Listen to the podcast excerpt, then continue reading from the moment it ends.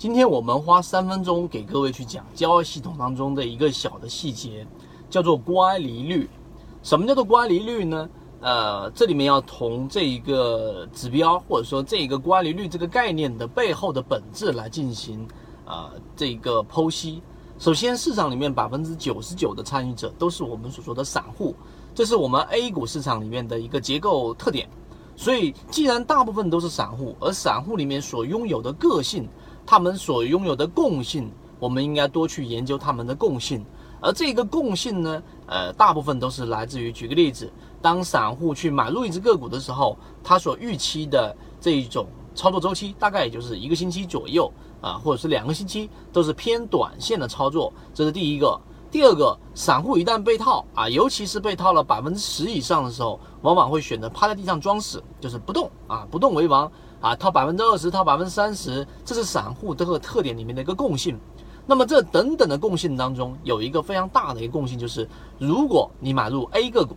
这是 A 个股，你买入价格是十块钱，但是呢，它在第二天或者第三天两三天的累计涨幅达到了百分之十五啊，也就去到了十一块五毛钱啊，那达到了十一块五毛钱，十一块钱左右的时候，那么你的收益已经超过你的预期。你想一想，这个时候你作为散户，你会怎么做？你一定会选择卖股票，尤其它出现了冲高回落啊，拉过一波这个长上影线之后往下回落，你更容易把股票给卖掉。那么这一种呢，呃，短线上一旦出现获利的情况，是极其容易干嘛呢？出现我们所说的获利回吐。这就是乖离率这一个概念的一个本质。那么好，实际运用怎么去做呢？你可以把你的操作交易系统设置，我们做一个简单的例子：这一只股票的股价收盘价离十日均线或离主力成本的某一条均线，这个均线不要太长周期的乖离率，叫乖离率是指收盘价离这个十日均线的这个距离的占比。当它离到百分之八以上的时候，这样的个股往往都会出现一个回调。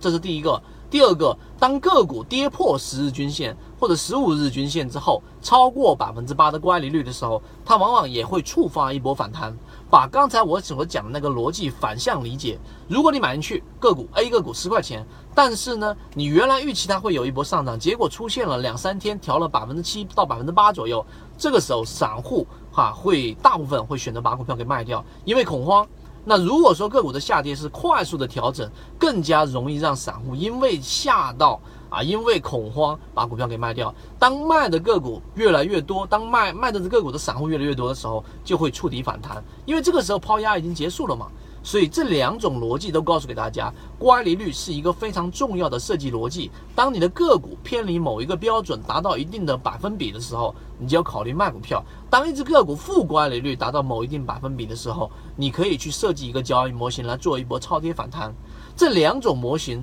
我们都有一个具体的操作实战的啊这一个方式和交易模型。圈子从二零一六年到现在都分享模型，一方面是。自己记录自己的交易系统，另外一方面可以帮助大家建立完整的交易系统。系统进化模型可以一步关注泽西船长公众平台。